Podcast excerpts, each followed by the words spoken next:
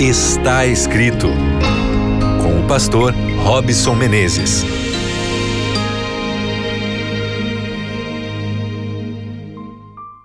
Seja muito bem-vindo ao seu programa Está Escrito. Já começou mais uma vez o nosso encontro na palavra de Deus, dentro do Está Escrito, para que a gente então tenha assim condição de compreender quais são os planos do Senhor para nossa vida e nos tornarmos uma melhor versão, não é mesmo? Como é difícil a gente crescer, aprimorar por nós mesmos, pelas nossas capacidades, pela sua capacidade, pela minha, a gente não conseguiria isso.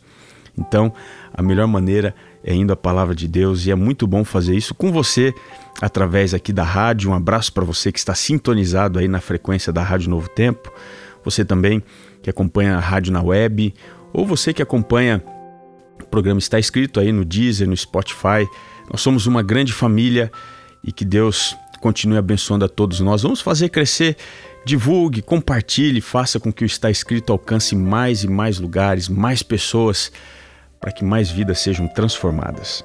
Nós estamos aqui numa jornada entendendo através da palavra de Deus como desenvolver melhores emoções. E hoje eu queria falar sobre uma emoção que infelizmente tem crescido consideravelmente, especialmente no contexto da pandemia, que é a solidão. Existem muitas pessoas que se sentem sós, abandonadas.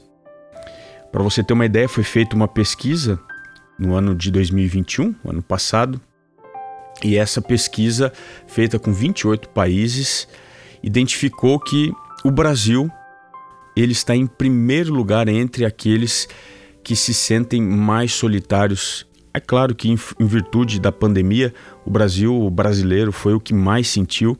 Em segundo lugar dessa pesquisa, os turcos, e em terceiro, os indianos.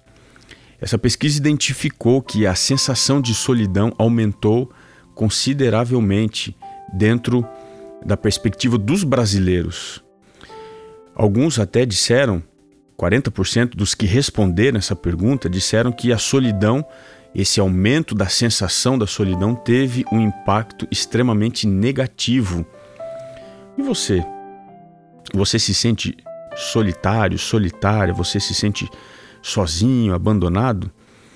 Uma outra pesquisa que eu encontrei aqui, feita é, por três importantes universidades britânicas, identificou cinco coisas interessantes ligadas à solidão. Primeiro, primeira coisa que essa pesquisa identificou, que os jovens se sentem mais sozinhos que os mais velhos. Isso foi uma surpresa para mim. A gente pensa que os mais idosos se sentem solitários, mas os jovens também se sentem. Outra coisa, mais de 40% das pessoas acham que a solidão pode ser positiva. Talvez seja o seu caso, que diga assim: olha, eu sou solitário, sou sozinho, mas não tem problema nenhum com isso. Terceira coisa, quem se sente sozinho tem habilidades sociais que não são melhores ou piores que a média. Ou seja, não é porque a pessoa é sozinha, solitária, que ela não tem habilidade social. Quarta coisa, o inverno não é mais solitário do que as, as outras estações do ano. Ou seja, não é porque chega o inverno que a gente vai se sentir mais sozinho ou solitários. E quinto, pessoas que se sentem sozinhas com frequência têm mais empatia, talvez para se aproximar do sofrimento do outro. Você vive a solidão ou você enxerga a solidão de que forma? Eu queria hoje ir até o livro do, do profeta Isaías, e você já vai entender o porquê isso. No capítulo 41, verso 10, para falar dentro da perspectiva bíblica como Deus enxerga a solidão. Olha o que diz aqui o verso 10 de Isaías 41. Diz assim: Não temas, porque eu sou contigo não te assombres, porque eu sou o teu Deus. Eu te fortaleço e te ajudo e te sustento com a minha destra fiel. Vamos parar aqui um pouquinho. O livro de Isaías ele pode ser dividido em três partes. A parte do capítulo 41 é a segunda parte do livro, que vai do capítulo 40 até o 55, quando o profeta ele apresenta uma, uma um discurso muito assim forte, vibrante, de consolo para o povo de Israel que estava exilado, cativo lá nas terras distantes da Babilônia. É dentro desse contexto que ele fala a mensagem de Deus para os seus queridos irmãos de, de sangue, de pátria.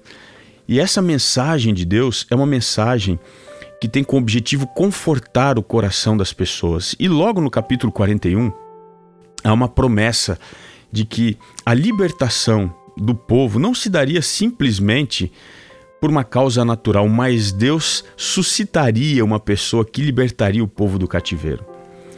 É claro que ele está falando aqui de Ciro, né? Que viria e tiraria o povo da Babilônia e devolveria a eles a possibilidade de voltar para casa. Mas Ciro aqui é um tipo de Cristo, o Redentor. Ou seja, quando nós nos sentimos abandonados, esquecidos, colocados de canto, à margem como povo, nós devemos lembrar que a nossa solidão ela é rompida pela ação sobrenatural de Cristo na nossa vida. Nós nunca estamos sozinhos.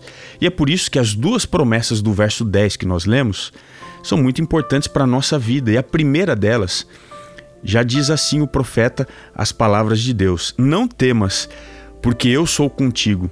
A primeira promessa de Deus é: Eu sou contigo. Você que se sente abandonado, esquecido, colocado de lado, lembre-se, Deus é com você. é lindo isso, não é?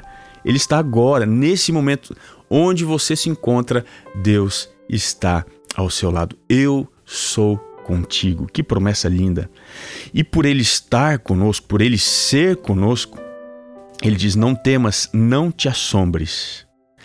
Nenhuma forma de emoção, de dificuldade que você possa carregar dentro do seu coração, que talvez te persiga já há um bom tempo, deve dominar a sua atenção mais do que a promessa de que Jesus é com você.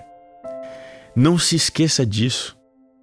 Agarre-se quando você se sentir solitário na grande promessa de que Jesus é contigo. E a Bíblia diz que ele fica no nosso lado sempre. A Bíblia diz que ele sabe quantas vezes eu me sento, quantas vezes eu me levanto. Deus é com você. Essa é a primeira promessa para você que se sente solitário, solitária. Mas há uma segunda ele diz aqui ainda no verso 10: Eu sou o teu Deus. Mais do que ser com você, ele é o seu Deus. E por ser o seu Deus, ele te promete três coisas no verso. Primeiro, eu te fortaleço. Deus te dá forças quando você se sente fraco.